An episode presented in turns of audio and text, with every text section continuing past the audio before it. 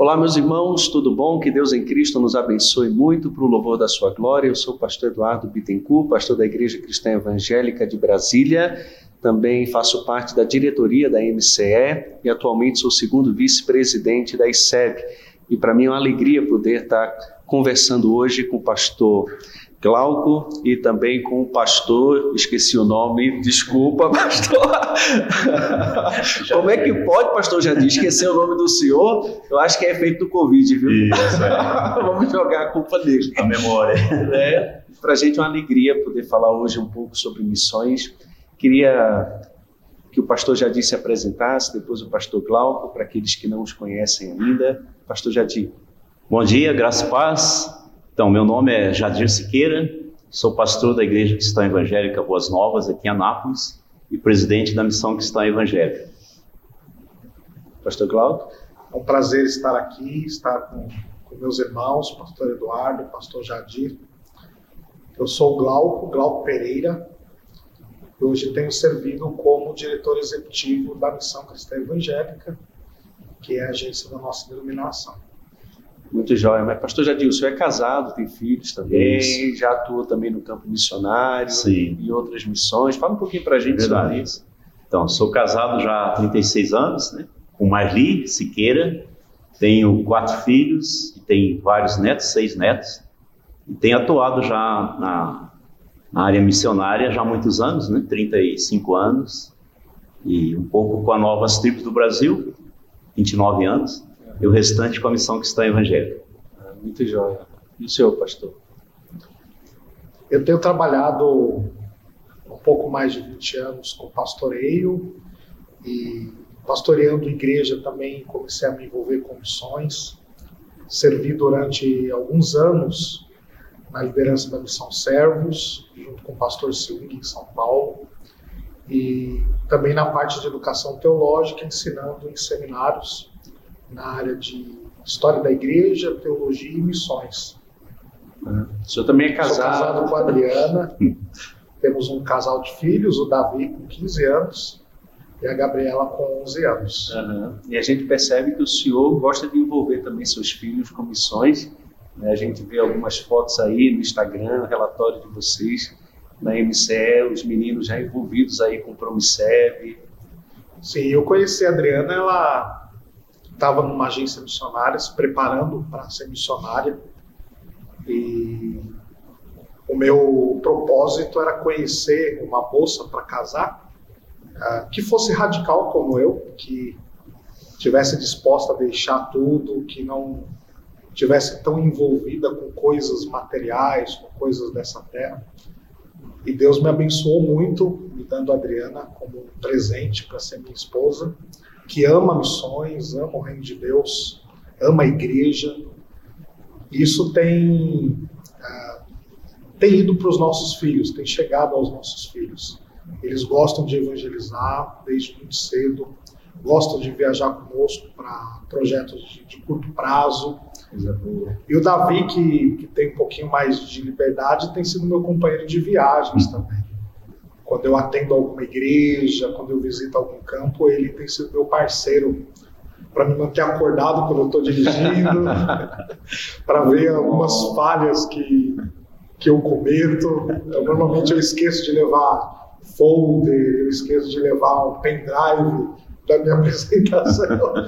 e ele me ajuda a lembrar, me socorre na hora lá com o WhatsApp, essas coisas. Tem sido um companheiro mesmo de, de vida com missões. Que coisa boa. Quem disse que podcast sobre missões não fala sobre relacionamentos, tá vendo? Verdade. Então, se você aí está ouvindo a gente e está procurando uma esposa séria, olha aí, às vezes se envolvendo com Promiceb, com missões, você vai encontrar uma pessoa assim, viu? É, biblicamente falando, pastores, qual a importância de missões? Por que a gente fala de missões, as igrejas falam tanto sobre a importância de investir em missões, de fazer missões, mas por que isso? Missões é a vida da igreja, não, não há outra tarefa mais importante, mais urgente do que evangelismo e levar as boas novas aos perdidos. Eu tenho vivido na igreja local é, experiências maravilhosas. Né? Eu nunca vou esquecer de uma igreja com seis membros que enviou um deles para o seminário e depois para o campo missionário. Né? Essa igreja é, é um exemplo de que não há desculpas, tamanho de igreja ou condições financeiras, não é um problema de bolso, mas de coração. É, também vi experiências na igreja local onde participo maravilhosas. Eu lembro de um culto onde nós estávamos levantando uma oferta missionária para um casal que ia comprar um carro para o trabalho. E naquele momento Deus tocou no coração de uma irmã e a oferta dela foram as chaves e o documento do carro. Né? Então foi algo, uma abnegação mesmo, uma renúncia, né? uma participação maravilhosa. É, se a igreja não se compromete com missões, ela se torna semelhante a qualquer outro grupo social. Ela, em obediência, ela deve contribuir, orar e enviar os seus obreiros para o campo missionário. Uhum. Muito bom. É, mas assim, existem bases bíblicas também no Antigo Testamento que a gente possa falar sobre a importância de missões, de Deus ser conhecido. É, a gente vê tanta igreja investindo dinheiro em tantas coisas, uhum. né? por exemplo, construções e tantas coisas internas, e não quer dizer que isso seja errado em si, uhum. né? mas a gente às vezes vê uma mudança de prioridade na forma como igrejas lidam com os recursos, lidam com as suas atividades. Né? E será que falta na mente de alguns pastores, presbíteros, líderes das igrejas, uma visão assim bíblica da história da redenção, da necessidade de fazer Deus conhecido e Cristo conhecido entre as nações? O que é que vocês?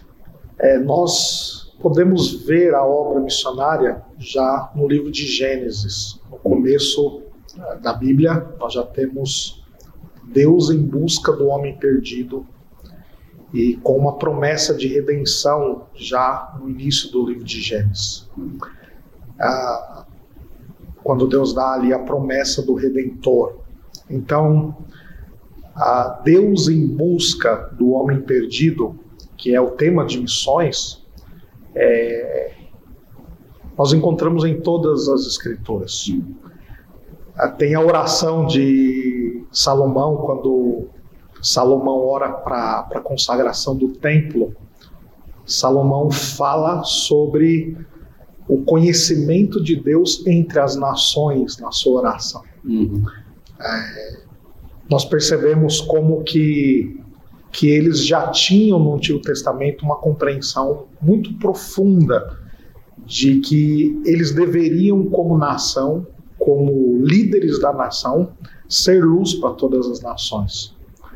Ah, no Salmo 67, nós temos um texto clássico ah, de um povo que deseja ser abençoado por Deus, que o Senhor nos abençoe, que o Senhor nos guarde, para que todos os povos louvem ao Senhor.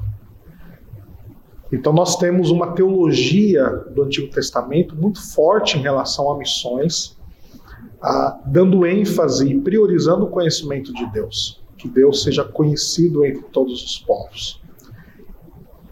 E brevemente, pensando no Novo Testamento, que parece que é mais claro, uhum. não temos tantas dificuldades, né? Eu gosto de pensar ah, que na cultura oriental e um pouco na cultura ocidental, as palavras de alguém, de um líder de família, de um chefe tribal, antes da sua morte, ah, são as palavras mais importantes para aquela cultura, para aquele povo. Diante disso, nós temos algumas palavras do nosso Senhor Jesus que foram dadas, que foram deixadas ah, logo após a sua ressurreição e antes da sua ascensão, que foi a sua ida definitiva para o paraíso. Né? E aí nós temos esses relatos nos quatro evangelhos e no livro de Atos também, que são as passagens da grande comissão, onde Jesus disse: Ide por todo mundo, pregai o evangelho a toda criatura, ide por todo mundo e façam discípulos. É, Vós sereis minhas testemunhas, tanto em Jerusalém, Judéia, Samaria, até os confins da terra. Então, essas palavras de Jesus, que são imperativas, logo após a sua ressurreição e antes da sua partida definitiva, são palavras que os discípulos receberam como palavras de ordem, como palavras de mandamento. São essenciais. E são essas palavras de Jesus na grande comissão que nos dá esse senso de urgência, de mandamento e de algo essencial para que a igreja seja uma igreja missionária.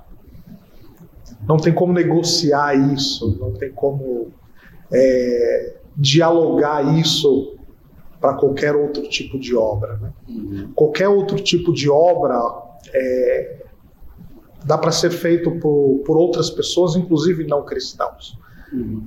É, nós valorizamos a questão da ecologia, da justiça social, isso tudo é muito importante para o estilo de vida cristão.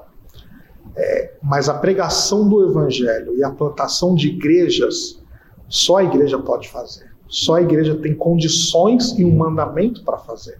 São obras que nenhuma outra instituição ou pessoa tem como fazer. Né? Paulo vai dizer em Efésios 3 que é pela igreja que a multiforme sabedoria de Deus se torna conhecida. Né? Então, muito bom, muito quando, joia. Quando Deus se revelou, desde o início, ele se revelou como Deus de todos os povos. Só mais tarde como Deus para uma nação de Israel. Mas é o Elohim lá do começo que é o Deus de todas as nações. É. E o Salmo 96 também vai dizer lá, né? É, cantai ao Senhor um cântico novo, cantai ao Senhor todas as terras, cantai ao Senhor, bendizei o seu nome, proclamai a sua salvação dia após dia, anunciai entre as nações a sua glória, entre todos os povos as suas maravilhas. E por quê?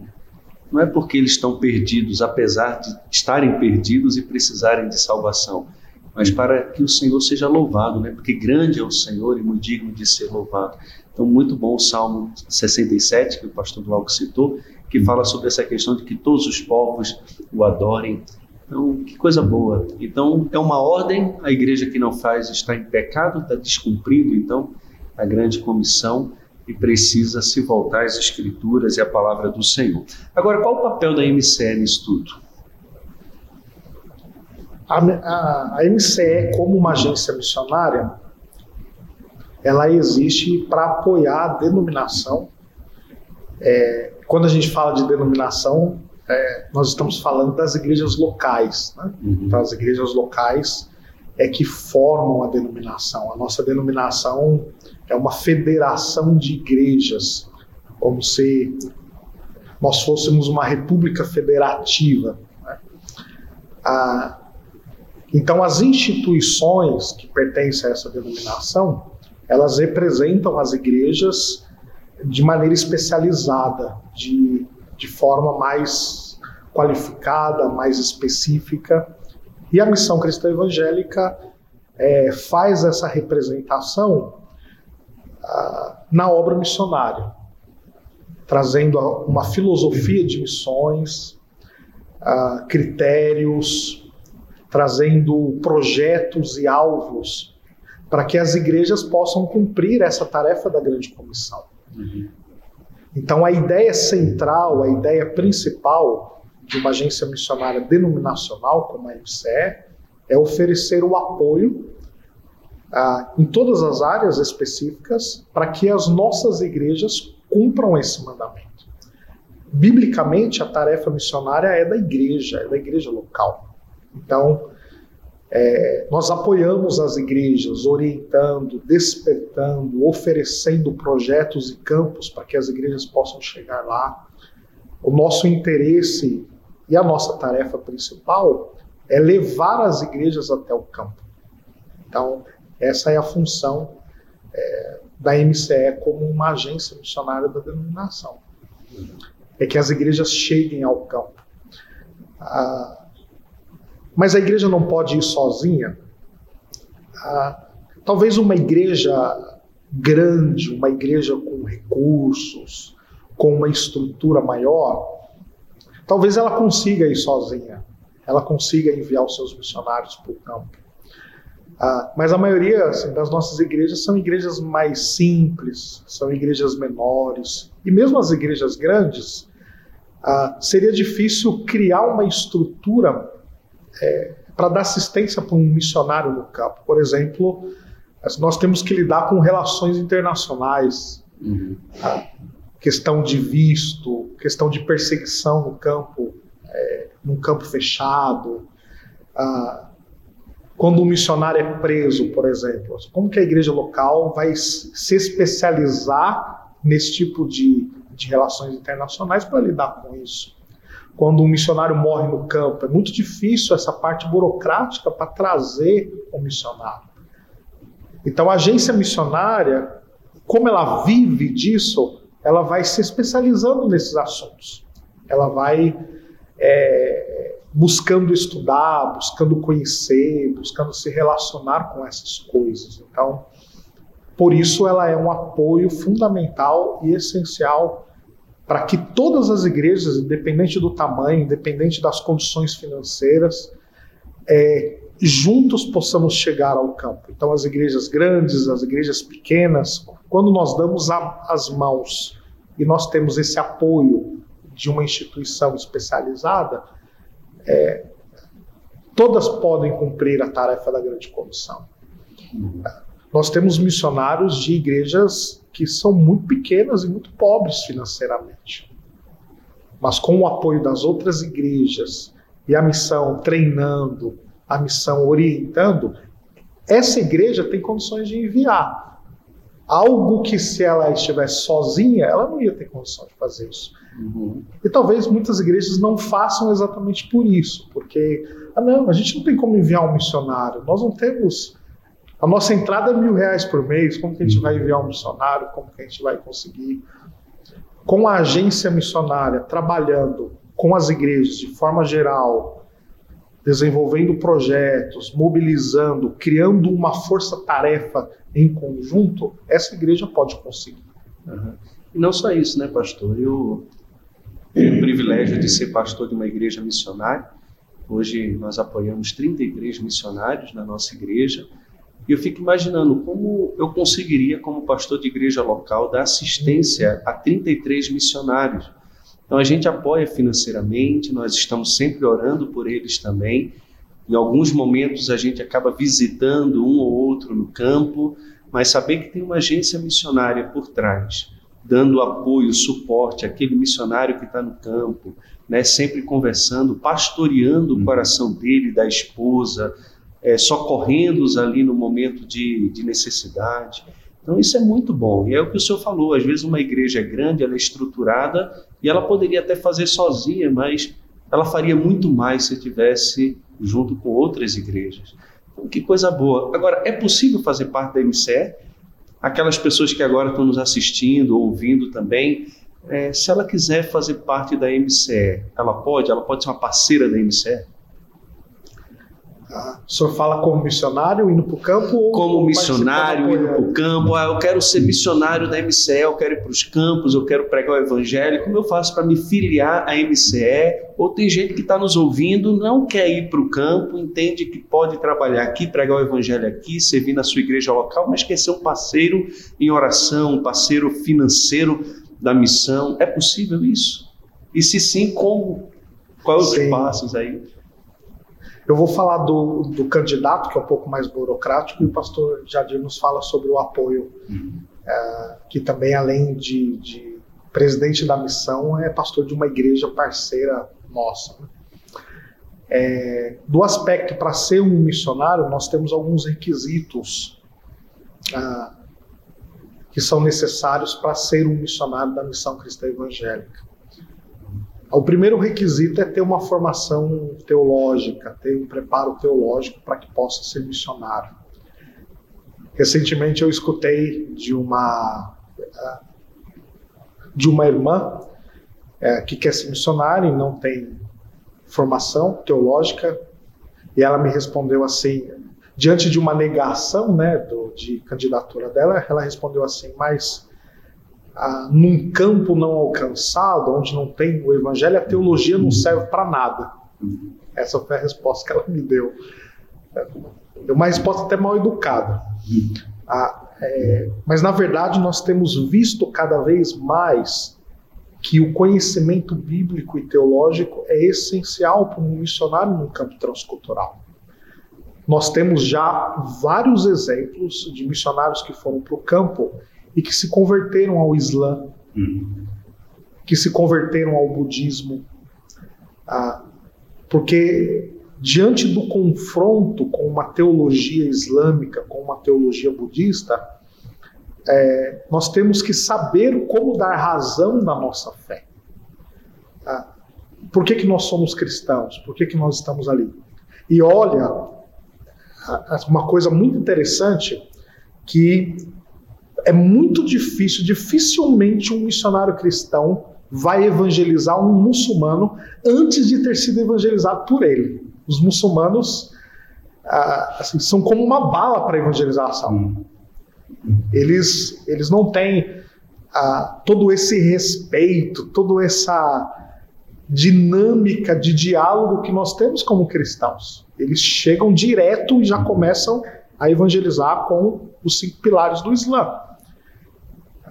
Quando um missionário é evangelizado por um muçulmano, como que ele vai responder? Como que ele vai conseguir apresentar o evangelho para esse muçulmano? Ele precisa ter um bom conhecimento bíblico e precisa ter um bom conhecimento teológico também. É, nós temos doutrinas que para essas religiões são doutrinas sensíveis e eles se utilizam disso contra o cristianismo a doutrina da trindade, a doutrina da redenção, o perdão de pecados, que em determinadas religiões meritórias isso é importante. E como que o missionário vai responder isso? Então, nós precisamos primeiro que, que esse candidato tenha um preparo teológico, depois ele tem que ser filiado ao quadro de obreiros da denominação, Aí tem entrevistas, tem um processo com documentação para que ele possa se filiar ao quadro. E aí, depois que ele já está no quadro, ele pede, ele solicita a sua filiação à missão. Como já houve todo esse processo burocrático com a denominação, quando chega para nós é mais fácil. É, nós vamos avaliar mais o caráter desse missionário, a parte emocional, o projeto que, que ele apresenta, então para onde ele quer ir, o que ele quer fazer, o que, que ele está pensando, é, para que a gente possa orientar e ver se de fato é algo que, que tem a ver conosco, né? É. tem a ver com, com, a nossa filosofia e tal. Então, é, primeiro tem esse processo com a denominação, e aí ele solicita a sua filiação à MCE e, e, e apresenta o seu projeto para que o conselho de administração possa avaliar e aprovar. E a partir do momento que é aprovado no conselho de administração, ele já é um missionário da MCE e pode mobilizar e ser enviado ao campo. Excelente. Então, assim, então quem investe na MCE ou investe em algum missionário no campo que faz parte da MCE pode ter a garantia, a certeza de que está investindo num obreiro qualificado, num obreiro que estudou, que se preparou, que se submete a uma liderança, um obreiro que presta contas, um obreiro que compartilha o seu projeto e é, existe um projeto, não vai assim às cegas para o campo, existe todo um trabalho pensado, né, que que foi refletido, analisado com muito cuidado para depois ser enviado ao campo e mesmo enviado ao campo ele ainda está debaixo de uma liderança, ele ainda tem que prestar contas. Então isso para quem é sério é muito bom, né? Saber que que existe uma missão séria que tem alguns pré-requisitos para enviar os missionários para o campo. Muito Sim. bom, muito jóia. Nós Mas... temos uma vantagem, pastor, que é, nós já estamos caminhando dentro de uma história de missões no Brasil que tem dado avanços nos últimos anos. Então, alguns anos atrás, não muito, até uns 15 anos atrás, é, houve é, um despertar para o envio de missionários.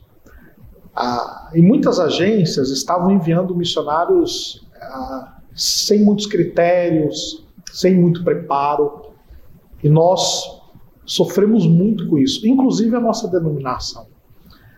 De enviar jovens para determinadas agências missionárias, e esses jovens, praticamente todos já voltaram com problemas emocionais, é, problemas com dívidas e com, com é, questões assim, porque não havia é, um bom preparo, não havia critério para que ele pudesse ser enviado para o campo. A ideia era enviar, nós temos que enviar 100, 200, 500 missionários para evangelizar o mundo. Durante esses últimos anos, a obra missionária brasileira tem amadurecido. Nós percebemos que há um, um aumento no envio de missionários, só que também os missionários estão ficando mais tempo no campo e estão sofrendo menos. Por quê? Porque tem aumentado o tempo por missionário ser enviado para o campo. Uhum. De treinamento, de conversas, de orientações e tudo mais. Então isso tem sido, tem feito muito bem para a obra missionária brasileira. Conquanto, é, por causa da nossa cultura, por causa do, do nosso jeito de ser, todo esse processo às vezes não é bem visto. Uhum. Mas demora muito, mas tem que fazer isso, tem que fazer aquilo. Mas quanto mais preparo, quanto mais cuidado, mais frutos nós vamos ter no campo. Com certeza, com certeza. Pastor Jadir, é possível a gente se tornar parceiro do MCE? As igrejas ou membros de igrejas locais? Com muita facilidade, né? Só basta vontade é, desde o individual, né, contribuindo financeiramente com a MCE, um mínimo de 30 reais, quanto Deus colocar no coração, é, como também participar dos projetos que a MCE mobiliza, né, é, o Promicere, uhum. que é uma experiência fantástica para jovens, para qualquer pessoa da igreja, né, adotando os missionários da nossa denominação, da São Cristã Evangélica, é, procurando informações de como ser cooperadores, né, de diversas formas. Então, as igrejas locais têm um leque de oportunidades de juntar-se a nós e uhum. participar dessa obra tão grandiosa. Né? Muito jóia. Então, Onde a gente tem acesso a essa questão de conta, Pix para fazer oferta? Existe algum site? Existe algum caminho assim que as pessoas que estão nos ouvindo possam procurar e encontrar? Nós temos um, um site da missão que foi atualizado agora, recentemente, e ontem nós começamos a divulgar, é, missãocristãoevangélica.org. Lá no site nós temos os nossos projetos, os nossos missionários e também o link de ofertar, que vai aparecer as contas e, e as tá, formas de ofertar. Tá tudo no site lá. Tá tudo no site. Então tá jóia, muito e bom. Nós temos o nosso Instagram também, Facebook, Missão Cristã Evangélica. Se você procurar lá por Missão Cristã Evangélica, vai aparecer o nosso logo, o nosso nome. E nas redes sociais nós colocamos as informações também. Muito jóia. Então você que está em casa nos assistindo ou ouvindo, né? Então você pode participar, procure se envolver aí com a Missão Cristã Evangélica. Quais são os desafios que a gente encontra hoje na América do Sul, na América Latina, em relação a missões? Temos alguns desafios? Eu vou introduzir, mas o pastor Glauco vai falar com mais propriedade. É, Tratando-se de continente sul-americano, qualquer obreiro que queira trabalhar num outro país, ele tem o desafio da língua. A língua espanhola, né, ou francesa, na Guiana francesa, além da cultura é, específica né, do país, ou até mesmo a cultura específica de uma etnia de um desses países. Há um desafio muito grande aqui na América do Sul, de três países menos evangelizados, né, a Guiana Francesa, Uruguai e Paraguai, todos eles com menos de 7% de evangélicos. Então, um desafio muito grande. Graças a Deus, a missão cristã evangélica tem missionários em dois desses países, né? Uruguai é. e Paraguai. E processo de enviar outros ainda. Então, isso é um, uma notícia muito boa para a denominação. Coisa boa, muito jóia. É, a América do Sul é uma parte do, do, do continente americano é, pouco evangelizado por causa das resistências tanto da Igreja Católica como resistência mesmo política. Nós percebemos que a América do Sul é, tem sido politizada é, com uma política ah, totalmente anticristã.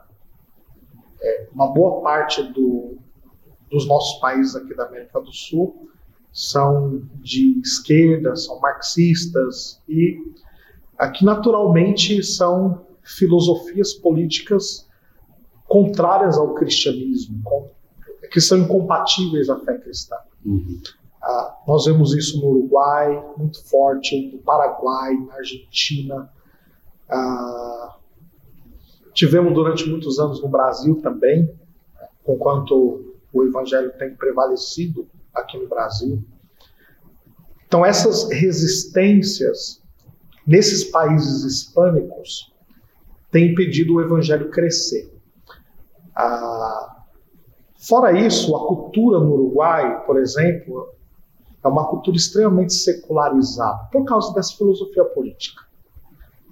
E materialista, secularizada, é, que resiste muito ao evangelho, resiste muito, na verdade, não apenas ao evangelho, resiste à religião, aquilo que é espiritual.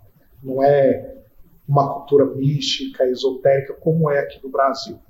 Concordo que tem muita coisa de bruxaria, de feitiçaria. Né?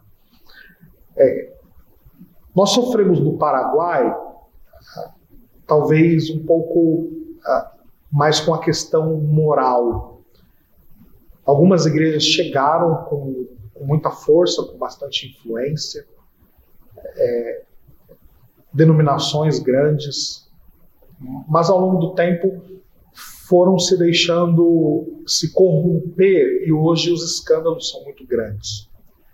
E por isso ah, podemos dizer que o nosso desafio ali no Paraguai é plantar uma igreja uh, bíblica, uma igreja que tem um compromisso fiel com a palavra de Deus e uma igreja ética e moralmente forte, com, com pastores e com homens de Deus que, que de fato são, são santos, piedosos e que possam dar um bom exemplo de vida cristã.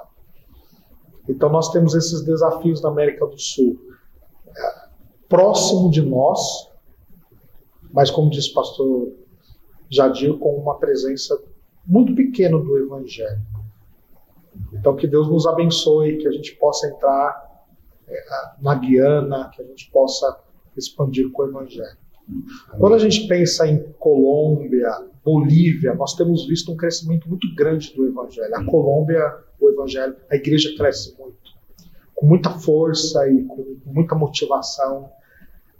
É na Bolívia também, conquanto na Bolívia nós temos o desafio de algumas etnias indígenas que ainda precisam muito de missionários. Então a gente vai indo mais para o centro, para a América Central, ah, no norte da América do Sul, a gente tem uma presença maior do Evangelho. Agora, no sul do Sul, hum. nós temos uma carência é, maior. Né? Assim, a América Central é muito forte o Evangelho. Assim, no, bom, conquanto no Panamá não, porque é muito católico, mas ah, na Guatemala, El Salvador, indo para o México, nós temos uma presença maior do Evangelho. É, no México ainda tem algumas etnias que precisam ainda de missionário e de apoio. Mas tem uma presença missionária norte-americana forte no México também. Então, a gente olha para o México, mas pensando assim, em países mais não alcançados, a gente tem que olhar mais aqui para o sul do sul. Uhum. E aqui no sul do sul, então, nós estamos no Paraguai e no Uruguai. Estamos no Paraguai e no Uruguai. Vamos orar para Deus levantar missionários para esses outros países aí que estão precisando de, de missionários. E nós temos missionários, pastores, da MCE em campos onde há perseguição? Temos. Temos. É, a Índia, é um caso, né? Recentemente, um missionário nosso sofreu uma grande oposição e até agressão física, né, pastor? bem recente mesmo. Nós temos missionário na Indonésia, missionário da MCE, da nossa igreja também, e na Tailândia, né, também a, a perseguição e há processo de envio missionários. Então, aqui na América do Sul, no Peru, há perseguição de missionários. Uhum. A realidade está bem perto, né? Está espalhada no mundo todo. A perseguição velada também, né? que acontece aqui no Brasil e em outros lugares. Né? A gente pensa naquela perseguição de sofrimento físico, prisão, expulsão e até martírio, mas há aquela perseguição disfarçada, né, que, que continua em todo lugar contra o evangelho, né, contra os missionários. Uhum. E qual tem sido a ação da missão em relação a esses missionários? É, nós temos uma igreja também na Venezuela, que é uma igreja simples que está lutando e os nossos irmãos, o pastor Nestor, tem lutado tanto com a crise como com, com um certo grau de perseguição também, é, por causa do momento que eles estão vivendo. Né? É, nós temos um casal na China, Daiane e Michel, e eles estão trabalhando ali com um sonho de ir para uma cidade é, a 30 quilômetros da onde eles estão, que é uma cidade onde o povo tem uma outra língua, um dialeto chinês, e são também é, bem não alcançados. Um povo que não tem presença do Evangelho. Eles estão sonhando com essa possibilidade, com quanto a luta no momento é com o visto. A gente tem uma luta na China com a questão do visto, né? Ah, em toda a Ásia, na verdade, a nossa luta com o visto é muito grande. Então, temos missionários nesses países onde a perseguição é muito forte. Uhum. E assim, a gente sempre mantém contato, vocês estão sempre mantendo contato com eles? Sim, sim, estamos é, caminhando constantemente com eles. É, conversas online,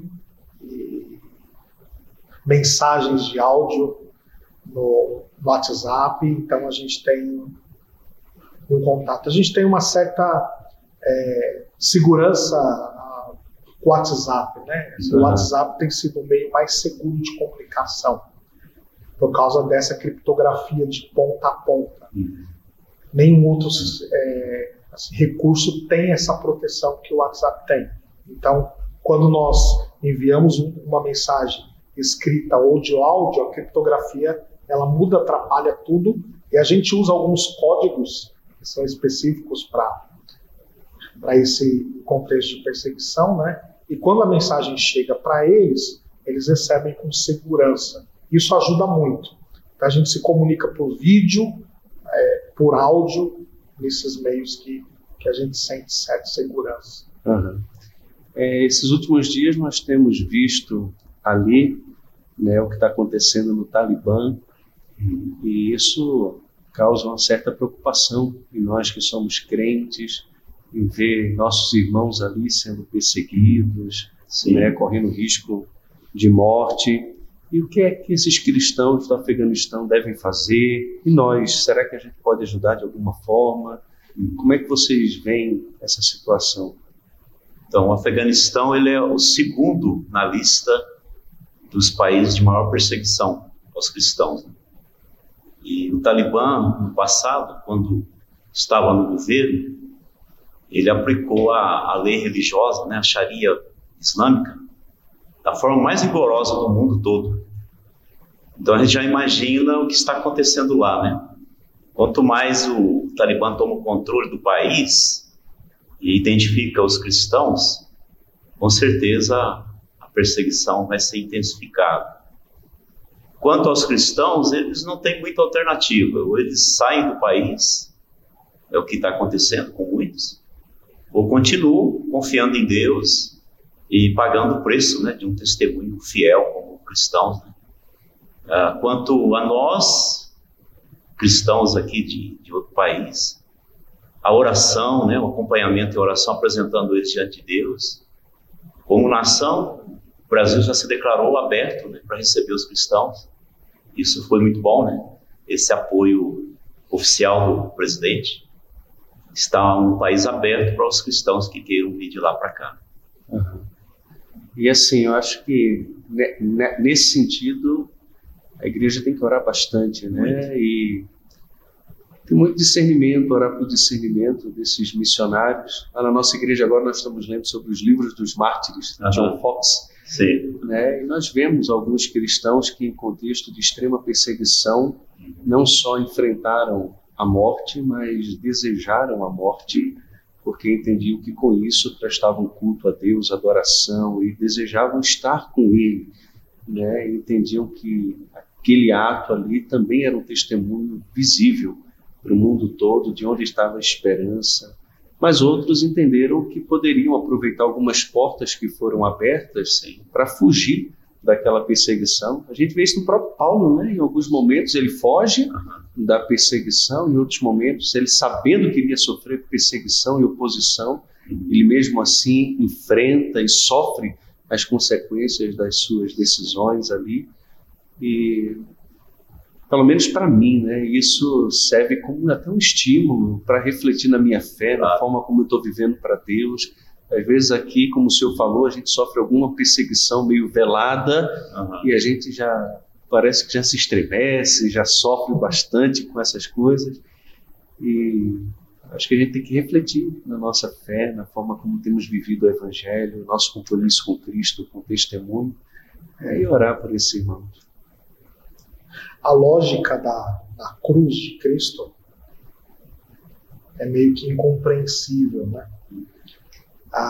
Nos últimos anos, a igreja no Iraque e a igreja no Afeganistão foram as igrejas que mais cresceram a nível de porcentagem no mundo inteiro. Em 2016, eu escutei um testemunho de uma, de uma irmã que foi presa por causa do Estado Islâmico, coisas assim. E essa irmã testemunhava lá na Indonésia, eu ouvi isso. E essa irmã testemunhava daquilo que estava acontecendo com a igreja no Iraque, uma igreja debaixo de grande fogo, debaixo de grande perseguição, mas que estava crescendo muito. E nos dois últimos anos, a notícia que a gente tem é que a igreja no Afeganistão estava crescendo muito por causa desse, desse domínio americano que, de uma certa maneira, produz uma liberdade religiosa. Então, uh, tinham muitos missionários, tinham missionários brasileiros, inclu inclusive de agências irmãs, amigas nossas. Então, era uma igreja uh, crescente, vibrante, e agora eles tiveram que sair. É, nós temos a notícia de que os missionários estrangeiros já saíram todos de lá, as suas agências determinaram que eles deveriam deixar o país, porque o risco de, de morte era muito grande, muito alto, é, de uma guerra também né, entre é, grupos internos mesmos que são contrários ao Talibã, conquanto agora parece que aconteceram alguns acordos lá. E também os cristãos ah, tiveram que sair. Ah, o índice de, de irmãos que fugiram do Afeganistão é muito elevado. Assim, a notícia é de que há uma presença cristã hoje muito pequena, porque a maioria saiu fugindo de lá. Ah, como agora está fechado de novo para o Evangelho, a única coisa que a gente tem que fazer é orar.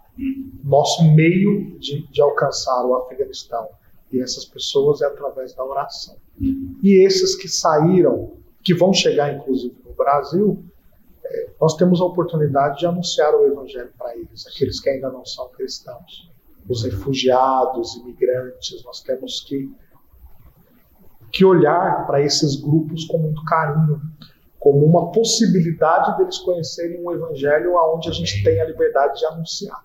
Amém. Uma vez conversando com ouvindo também o Ronaldo Litório e o pastor da oitava presbiteriana lá, o Jeremias, falando como Deus é sábio também na sua forma de trabalhar. Né? Às vezes nós somos chamados para ir para o mundo e em alguns momentos Deus manda o mundo hum. até nós para pregarmos Verdade. o Evangelho. Né? Estão aí nas ruas, né? Exatamente. Venezuelanos, haitianos. Estão aí, né? Todas as nações. Semáforo para todo lado. Exatamente. Então, isso é uma coisa muito boa. Hum. Vamos ser sensíveis a isso, né? E o que nós, como igreja, podemos fazer em relação a missões, em relação a missões no nosso dia a dia, em relação à agência missionária? Pastor, nós temos alguns desafios que têm é, deixado a gente com frio na barriga. uh, Deus tem nos levado para lugares, é, como a gente já citou aqui, China, Índia, Indonésia, é, para lugares que, é, para nossa realidade, é, são impossíveis da gente chegar. Então, é, por causa é, não só de perseguição, mas porque nós somos uma denominação pequena, não somos uma denominação grande, né? nossa denominação é pequena, aí por volta de 300 igrejas, o nosso quadro de obreiros está é, tá em 500 e pouquinho, né? Uhum. Se nós somos uma denominação ainda em crescimento, nós estamos avançando.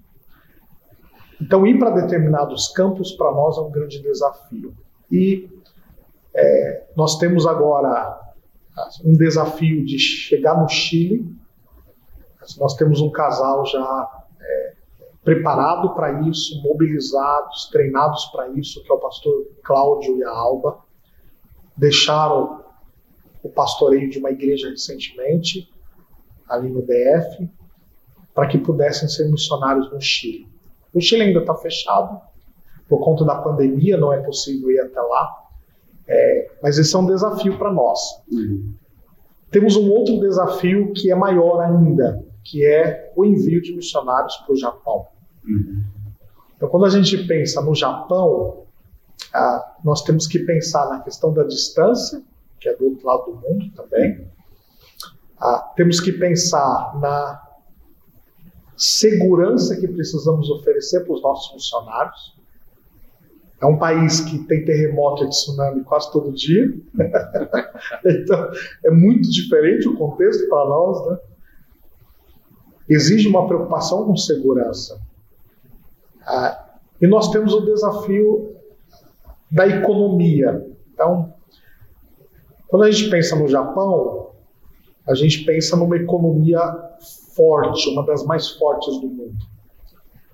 E parece estranho, mas os missionários americanos que estão no Japão sofrem com questão de sustento.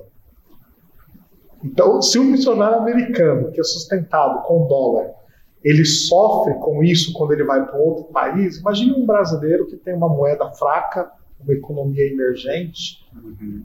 Então, é, para a gente ter uma ideia da força do iene, que é a moeda japonesa, com, ah, com o valor que nós podemos comprar aqui, 10 McDonald's, 10 ah, Big Macs, nós só conseguimos comprar um no Japão. Ah, não é porque o câmbio, o câmbio é maior, com quanto seja maior. Eu acho que agora está 7 ou 8 por 1 o iene em relação ao real. Ah, mas é porque a economia faz com que a moeda seja forte. Então, é, por conta disso, nós temos ah, que criar algumas parcerias para que o sustento desse missionário seja forte, ele possa conseguir viver lá com esse sustento que ele tem, pensando que ele está servindo ao Senhor em um contexto não alcançado, com uma economia extremamente forte. Isso dá frio na barriga. então, olha o contexto que nós estamos, né? De uh, terremoto, tsunami, economia forte, e nós precisamos enviar os nossos missionários para lá. Deus tem levantado esses missionários para nós enviarmos. E nós vamos enviar. Então, é Deus que envia, né? Na verdade, no final das contas. É, se nós temos missionários na Índia que precisam de um sustento alto também, Deus tem sustentado eles lá, da China também, né? E Deus vai enviar. É, Mas aqui do, do outro lado, do lado de cá, de forma mais administrativa, como igreja local que foi chamado para enviar, é, nós precisamos ter este projeto do Chile, do Japão, como nosso projeto. Uhum. Ah, não é um projeto da Missão Cristã Evangélica, é um projeto da ICEB. Como aconteceu em Atos 13, o Espírito Santo falou com aquela igreja de Antioquia para que enviasse Barnabé e Saulo para a obra dele, que ele tinha reservado para eles. Deus tem chamado a ICEB para isso, uhum. para que possa, é, juntos com os recursos que tem, enviar os nossos missionários. E olha que Deus está nos abençoando muito, como diz o Salmo 67. É, se os nossos irmãos das nossas igrejas, se os nossos pastores fossem mobilizadores, nós teríamos esses recursos que Deus já nos deu, nos deu para enviar esses missionários. Amém. Nós temos irmãos ricos nas nossas igrejas que Deus tem dado o dom da riqueza, Deus tem dado condições para que eles produzem muito com as suas empresas. Uhum. E não é para que eles sejam ricos para ostentar isso, não. Meus irmãos, que estão ouvindo das nossas igrejas, nossos pastores, Deus tem abençoado muito o povo brasileiro, o povo evangélico brasileiro, que é para que ele seja conhecido entre as nações. Amém. E não para que possamos ostentar as nossas riquezas. Amém. Amém. Pastor Eduardo, do ponto de vista da igreja local, como pastor na igreja local, ele deve desafiar, motivar a igreja a estar pronta a ir do outro lado da rua, pregar o evangelho, como do outro lado do oceano também. Né? E nesse propósito, há uma diversidade de ministérios que a igreja pode se envolver. Né? E o desafio começa na igreja local. Aquele que sai para evangelizar na rua, que evangeliza o vizinho, o colega, talvez será um futuro missionário num outro continente, numa outra cultura também. Amém. Amém. Então a vida da igreja tem que ser uma vida de missões. É, o que eu sinto às vezes, até como pastor também da igreja local, é que às vezes existe uma religiosidade nos nossos membros na, na igreja, mas eu também sinto uma falta de amor profundo por Deus né, um sentimento assim de entrega, de, de consagração, de que Ele é tudo para nós, Sim. né, e sentir falta de uma vida devocional, de uma vida piedosa, de uma vida chegada ao Senhor. E eu fico pensando, se a gente não ama Deus acima de tudo, como eu vou querer fazê-lo conhecido a, minha, a pessoa que está do meu lado? Né? Então, eu tenho orado muito como pastor da igreja. Eu acredito que a nossa igreja, a Igreja de Brasília, é uma igreja missionária. Como eu falei, a gente investe nos missionários, tem implantação de igreja, seminaristas, a gente está sempre apoiando algum trabalho, mas não é o fato de enviarmos recursos financeiros que faz de nós necessariamente uma igreja missionária. Verdade. Né? Isso que o senhor falou, pastor, né? Peraí, eu falo de Jesus para o meu vizinho, eu falo de Jesus para o meu parente, eu falo de, de, Jesus no dia a dia. Ontem eu fui Sim. aqui em Anápolis com meu sogro, estava passando no mercado, estava quente, né? Tá quente esses Muito dias. Quente. Que é isso? Ah. E aí eu cheguei para a mulher, se você tá bem, ela disse: Ah, tô muito bem, tirando esse calor. Eu disse: é, mas existe lugar mais quente, sabia? existe lugar mais quente. Ou você confia em Jesus como Salvador da sua vida, ou você vai para o inferno. Você sabia que Jesus morreu por você? E aí comecei a evangelizar aquela aquela senhora que estava ali, coisa de um minuto, um minuto e pouco, mas Sim. é isso que eu estou falando, ou seja, ele está no nosso coração, ele está no nosso pensamento, ele faz parte da nossa vida, ele é tudo que temos. Né? Eu tenho orado muito para que Deus mude os nossos amores, mude o nosso coração e nos converta completamente a Ele. Porque no dia que isso acontecer, o que o pastor Glauco falou, nós temos irmãos que têm muito dinheiro, que estão investindo na bolsa, estão investindo em tantas coisas, mas não estão investindo no reino, uhum. estão investindo na obra missionária, desejam ter uma aposentadoria tranquila, mas não ver o nome de Jesus sendo propagado em toda a terra e vendo pessoas sendo transformadas. E novamente, é o que nós falamos, não tem problema nenhum em você construir um prédio, e você investir na bolsa, ter sabedoria na administração dos seus recursos, mas será que eu estou usando tudo isso aqui para a glória de Deus? Eu estou pensando é, naquilo que eu estou fazendo, com aquilo que é de Deus, para a glória dele, para fazer o nome dele conhecido entre as nações. Eu acho que é uma coisa que não só nós, como pastores, devemos refletir, mas aqueles que nos ouvem, os membros da nossa igreja, precisam refletir. Né? Ter um coração apegado ao Senhor, porque é isso que vai transformar o nosso dia a dia, nossos investimentos e orações em missões. Eu tenho mas, aprendido, pastor Eduardo, só mais um acréscimo, eu tenho aprendido que o tamanho do envolvimento com a obra é o tamanho da visão. Então, uma, um costume que eu tenho é numa visita ao campo missionário, eu levo algum irmão da igreja. Joia. E ele volta de agora você dá um relatório, né? Uhum. E vários irmãos têm se envolvido por causa da visão que tem do campo. Né? boa, E assim, com certeza, o seu envolvimento com missões, a sua história com missões, tem levado o senhor também a querer que outros membros da sua Sim. igreja se envolvam com isso, né? Sim. Então fica aí até um apelo para os pastores da nossa denominação, daqueles que nos ouvem, se envolva com missões, ame missões, né? Ame ver a glória de Deus sendo conhecida entre as nações. Bom, então vamos dar continuidade ao nosso podcast aqui, respondendo algumas perguntas que recebemos no nosso perfil do Instagram. Temos aqui uma pergunta feita pelo Pedro LC Dias. Temos missionários no Afeganistão? Como estão apoiando eles? Não, não temos missionários no Afeganistão. Infelizmente. Na verdade, os missionários saíram agora do Afeganistão. Uhum. Esse apoio precisa ser em oração e buscando entender aquilo que está acontecendo no site das agências missionárias que tem missionários lá no Afeganistão. Ok. Então vamos para a próxima pergunta. Luiz Pimenta. Por que o cristianismo é tão perseguido? O mundo jaz no maligno, né? As trevas imperam e as luzes incomodam as trevas. Então sempre haverá oposição, isso desde o começo, sempre haverá perseguição.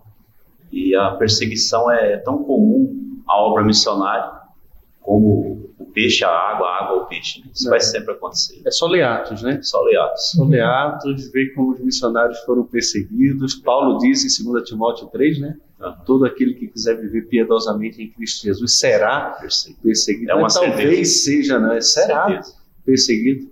É. Uma vez perguntaram a um crente na China, né, que se houvesse perseguição no Brasil, se os brasileiros seriam encontrados fiéis. Uhum. Ele respondeu: não, se eles fossem fiéis, eles estariam sendo perseguidos. Ah. Né?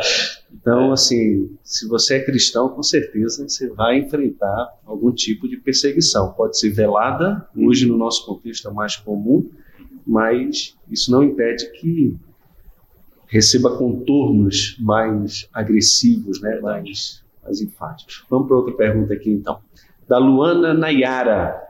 Quantos missionários há nesses países e onde estão? Missionários que estou entendendo aqui é em países perseguidos, né? Uhum. E onde eles estão? Sim. Vocês têm alguma noção? Nós temos uma família na China, temos uma trabalhadora na Indonésia, temos um casal, uma família que agora tiveram bebê no norte da África, uhum. no país islâmico. Ah, temos uma igreja na Venezuela, onde tem um certo grau de perseguição. Ah, ah, são esses os locais onde tem perseguição oficial, né? Uhum. Que nós temos missionários. Isso da MCE. Da MCE. Da MCE. Mas vocês têm alguma é, noção no de. No contingente missionário geral, nós não temos ideia, porque é, muitos desses países nem são revelados quantos missionários estão ou onde estão. Né? Entendo. Então, cuidado tem que ter por causa da perseguição. Né? Pastor Jadir, Pastor Glauco, vocês têm uma noção mais ou menos de quantos missionários ou quantos cristãos hoje morrem anualmente por causa da sua fé em Cristo? Existe algum dado assim? É, Estima-se cerca de 100 mil por aí mas é um número alto que eu estou estimando por causa ah, de desaparecimentos. Por exemplo, agora nós temos um número muito grande de líderes ah, que desapareceram na China. ah, não são missionários, são cristãos, cristãos, sim, ah, nacionais, né? É, nós temos alguns irmãos ah, que ficam escondidos em montanhas da Coreia do Norte. E que de vez em quando aparece alguma mensagem, alguma coisa que eles conseguem é, mandar para fora. Né? Então são assim, estimativas. É, mas, por exemplo, nós temos um dado interessante: o país que mais matou cristãos na história é a Indonésia. Ah, Estima-se que eles já tenham matado cerca de 100 milhões de cristãos em toda a história. Ah, porque é o país mais muçulmano do mundo. Então, se eu estive na Indonésia em 2016, ah, é muito difícil, tem que ser tudo secreto, tem que ser tudo meio velado. E uma contradição interessante são as contradições da cruz, o prefeito da capital, é, Jacarta, era cristão. E é, os muçulmanos decidiram elegê-lo porque a corrupção era muito grande, uma corrupção muito, muito grande. E eles decidiram que a única possibilidade de lidar com a corrupção e melhorar a ética na política e na economia era elegendo um prefeito cristão. Então eles elegeram um prefeito cristão e eu ouvi esse irmão na televisão. Eu ouvi ele falando ah, que ele tinha ameaças de morte todos os dias, ele recebia ameaça de morte. Ele já tinha sofrido atentados de grupos mais radicais ah, ah, por causa da fé que ele tinha em Cristo. E ele disse na televisão: Eu assisti isso, eu não ouvi de ninguém. E ele disse na televisão: Eles podem fazer o que eles quiserem, eu vou continuar amando e anunciando o nome do meu Senhor Jesus. E eu vou lutar para que a nossa política melhore no nosso país. É um testemunho maravilhoso na televisão, Sim. né? É, com uma possibilidade muito grande de morrer. As agências missionárias que têm uma atuação já há muitos anos, nesses países onde há perseguição, afirmam que todo dia há martírio. Uhum. Todo dia. Todo dia, uma testemunha fiel de Cristo é tirada da sua vida. Bem-aventurado o homem que suporta com perseverança a aprovação, porque depois de ter sido aprovado, receberá a coroa da vida, a qual o Senhor dará àqueles que o amam. Amém. Amém. Vamos então para outra pergunta aqui. Calma. Isso, Alice Salles, SG. A igreja hoje do Brasil é perseguida? A gente já falou um pouquinho sobre isso, né? Falamos. Sobre a perseguição mais velada hoje. Uhum. L. Pimenta V. Quanto tempo deve levar para que a igreja no Brasil passe pelas mesmas coisas? Quanto tempo deve levar? Quem é que pode dizer isso, né? É, é, acho que fica difícil, né? Deixa eu dar uma, uma palavra sobre isso. É uma coisa minha, não é doutrinário, não. é, é, hoje é uma realidade que nós chamamos de subglobal. Então, que tem sido muito tem trabalhado e pesquisado por alguns irmãos especialistas em cristianismo, Philip Jenkins, Mark Knoll, que houve uma mudança no cristianismo global e a igreja hoje, que responde às necessidades do mundo, está no sul. Ah, nós passamos por dois grandes avivamentos já no sul: o da África do Sul e o da Coreia do Sul. Ah, falta América do Sul. Então, ah, com esses avivamentos, acontece um despertar, um envio maior de missionários, plantação de igrejas, amadurecimento da igreja. E parece que logo depois que isso acontece, chega o fogo. Isso aconteceu recentemente no Iraque e no Afeganistão. Então, a igreja crescendo, o evangelho sendo anunciado, e chega o fogo da perseguição. Ah, creio que, que nós estamos muito perto de um avivamento. Nunca tivemos ainda aqui no Sul, na América do Sul e no Brasil. Creio que nós estamos muito próximo porque a igreja está orando muito por isso.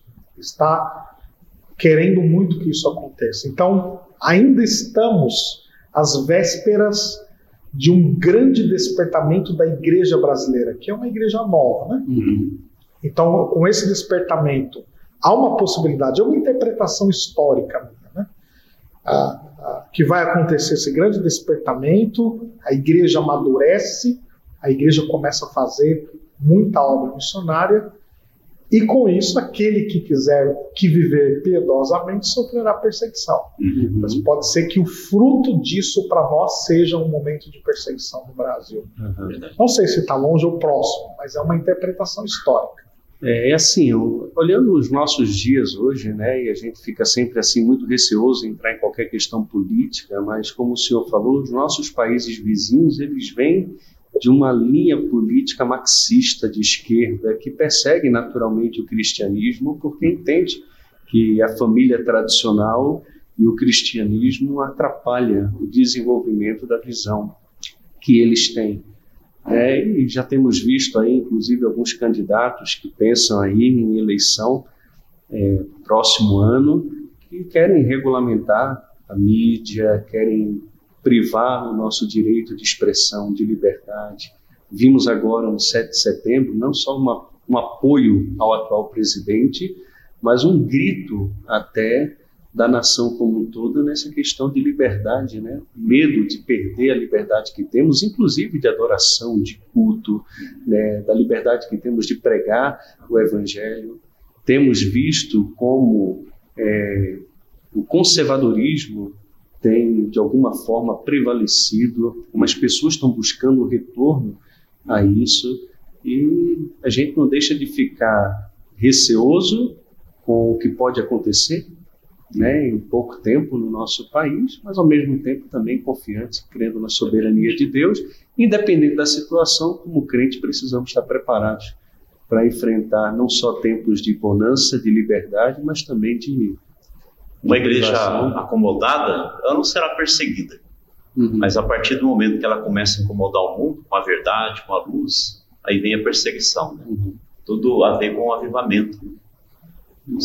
Deus não vai usar um povo que não seja santo. Mas à medida que o povo se santifica, ele se compromete e começa a incomodar o mundo. Uhum. E aí vem perseguição. Então vamos fazer uma bagunça santa como Paulo fez, né? Os de Tessalônica chegaram aos aqueles que estão transtornando o mundo chegaram até nós. Então, literalmente. o mundo de cabeça para baixo. É isso aí. Agora vamos pegar o mundo que está de cabeça para baixo e colocar certo, né?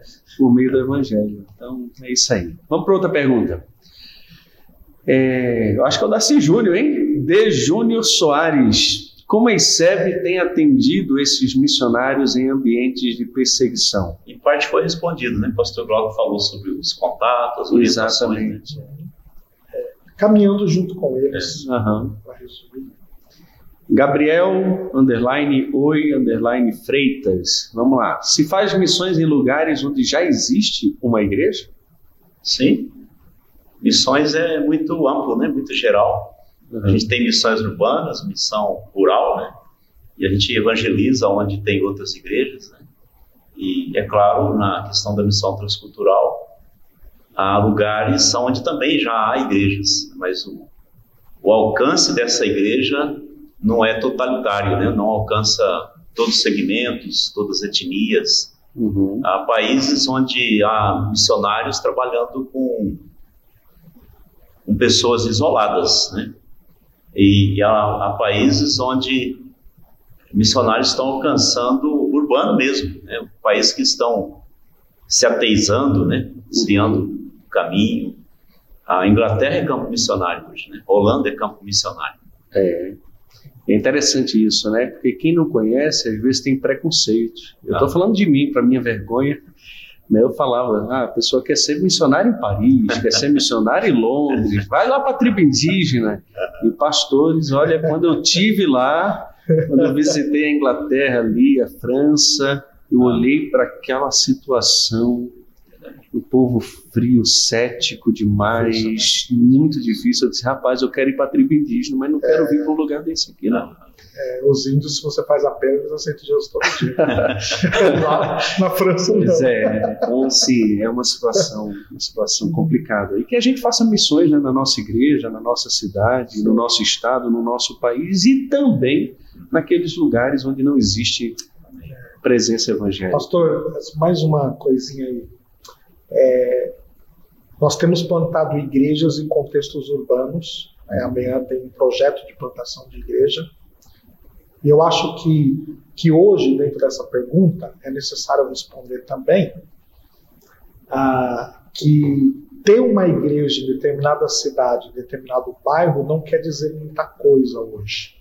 Então, nós temos uma porcentagem muito elevada de igrejas em todos os lugares ah, de linha neopentecostal, ah, de linha é, herética, igrejas independentes que estão indo por caminhos não bíblicos. Nós temos já no, no nosso país uma presença do liberalismo que é crescente e eles criam igrejas com propostas de justiça social, porque não tem evangelho, mas são igreja, vamos dizer, tecnicamente falando, né? Hum. Então, ah, diante disso, eu acredito que, ah, que a denominação e nós precisamos considerar a plantação de igreja e a evangelização entre os evangélicos. É, nós precisamos evangelizar os evangélicos. Então, talvez eu mudaria essa resposta se a pergunta fosse: se faz missões em lugares onde já existe uma igreja bíblica?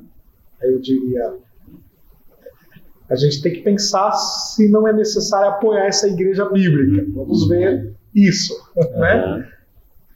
Mas onde há uma igreja, então, qual igreja está lá? Verdade.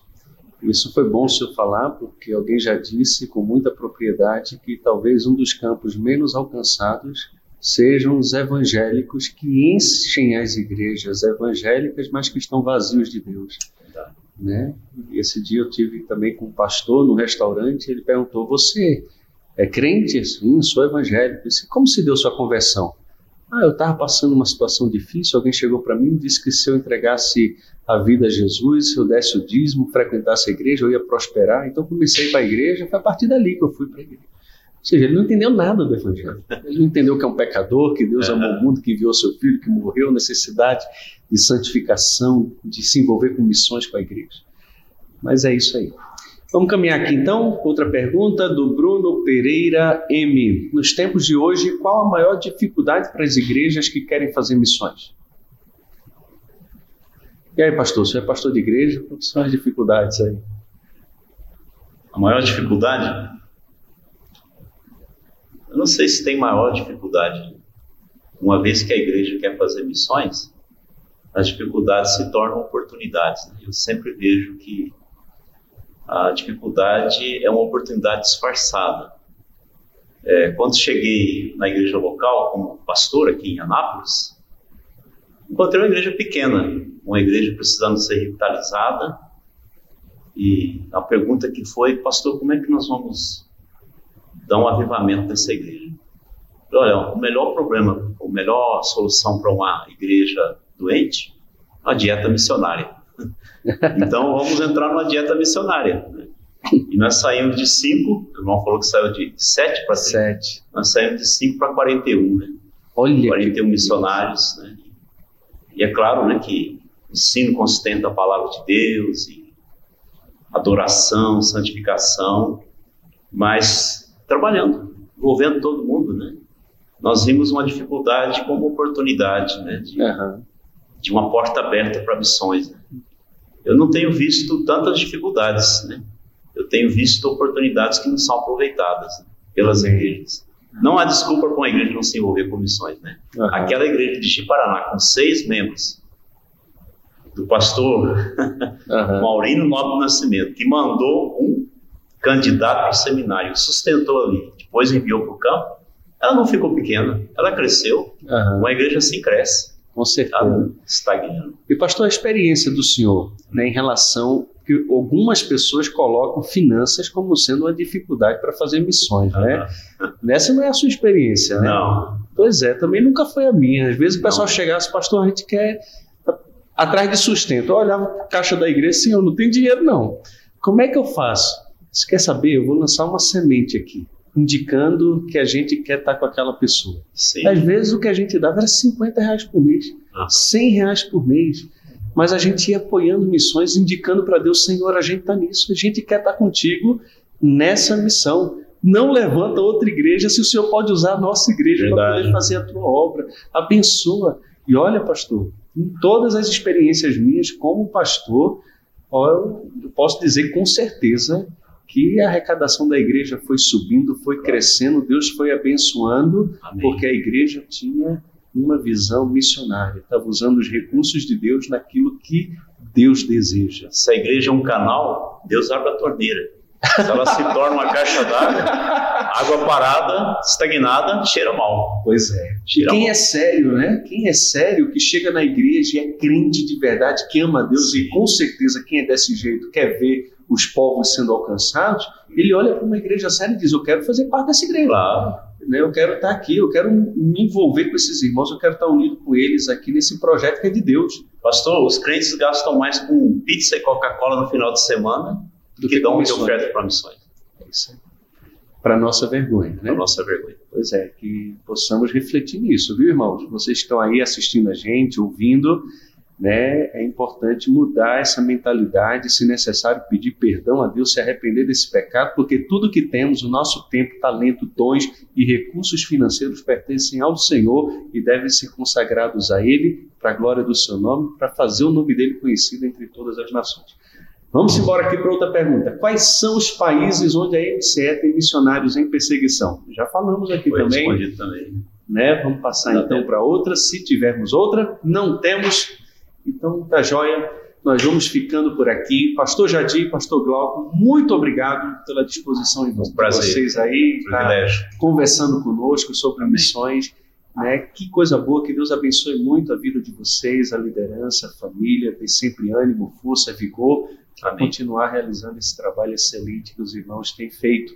E vocês aí que nos assistiram, que acompanharam também o nosso podcast, que Deus abençoe a cada um de nós e nos use, irmãos, para fazer o nome dele conhecido e glorificado não só onde nós estamos, mas também entre todas as nações. Não se esqueça, entre no site da MCE, no perfil dela, no Instagram, no canal do YouTube, procure se envolver com a missão da cristã evangélica, principalmente se você é membro das nossas igrejas, você é pastor de uma igreja cristã evangélica, é muito importante que todos nós possamos apoiar a nossa missão e juntos alcançarmos mais pessoas para Cristo do que seríamos capazes de alcançar sozinhos. Deus nos abençoe. Um grande abraço.